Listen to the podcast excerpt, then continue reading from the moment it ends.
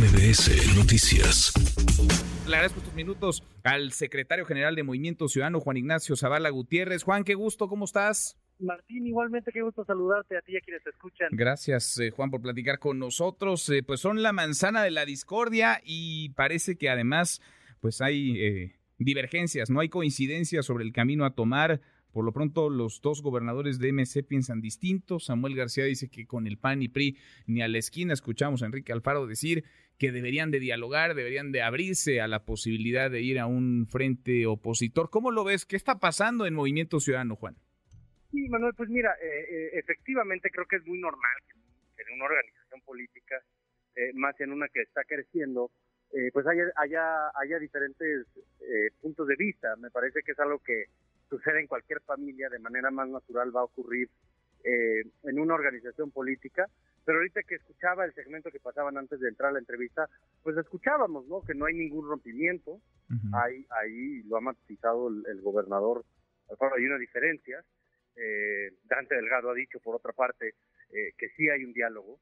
Y esta idea de no ir en, en alianzas, eh, pues ahorita ni siquiera es una cuestión eh, de ocurrencia, es una cuestión que se votó en la Convención Nacional eh, Democrática Extraordinaria del año pasado. Eh, y hemos sido muy claros y muy insistentes en que, como tú lo decías, en que con un personaje tan impresentable como Alito Moreno, pues no podemos ir ni a la esquina. Ese, ese, ha sido nuestro planteamiento. hemos sido muy claros en ese sentido. Y bueno, pues en ese sentido hay una, por ejemplo, coincidencia con el gobernador de Nuevo León. Pero yo estoy seguro que vamos a lograr construir los acuerdos que sean necesarios eh, para seguir dándole, dándole al país una, una opción distinta.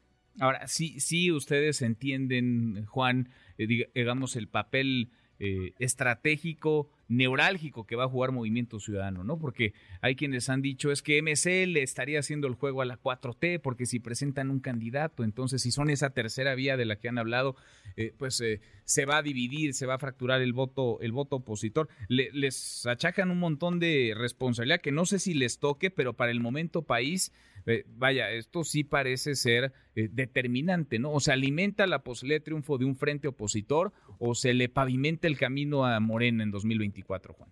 No, no, no, mira, yo creo que, eh, por ejemplo, Marco Cortés decía ayer que dejáramos a un lado la soberbia. Yo le recordaría a Marco la historia del PAN.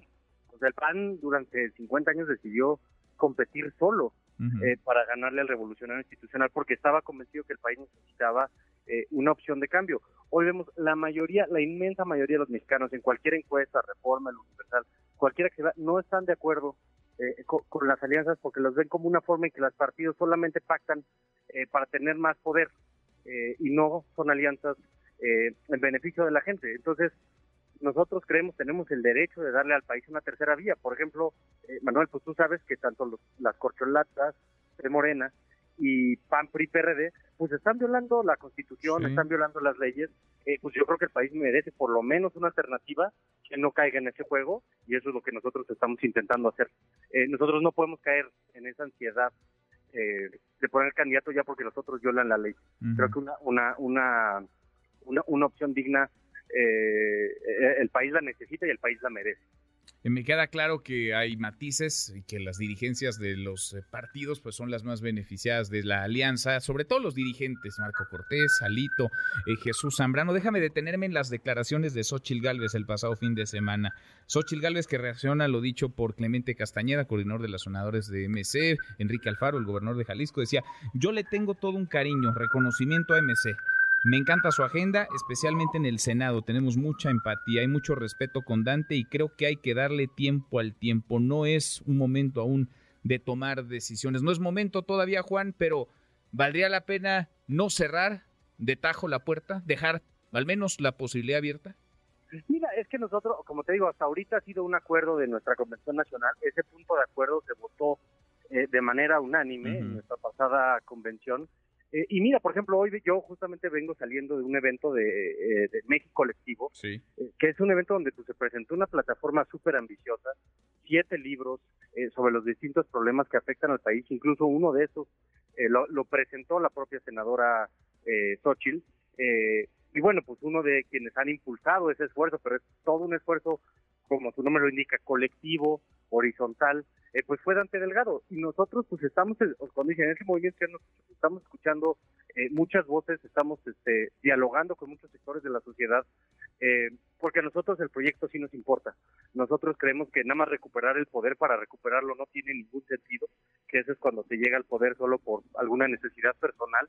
Eh, nosotros estamos 100% convencidos que si vamos a llegar a gobernar el país, tenemos que hacerlo con la mejor plataforma posible y solo así vamos a convencer a los mexicanos. Mm, bueno, el momento de las definiciones entonces hacia finales de año. Juan. Eso, es lo que nosotros hemos determinado y la propia ley electoral pues dice que arranca el pues calendario electoral en septiembre. Sí, aunque ya todo el mundo ande en campaña o en pre-campaña, quién pues, sabe cómo le digan. Pero... violando la ley usando todos los términos para simularlo. todo mundo y no vamos a dejar de y no vamos a dejar de denunciarlo además ante el Instituto Nacional Electoral y ante la Sala Superior. Seguimos platicando, Juan, gracias como siempre. No, hombre, Manuel, gracias a ti por el espacio. Gracias, muy buenas tardes redes sociales para que siga en contacto: Twitter, Facebook y TikTok. M. López San Martín.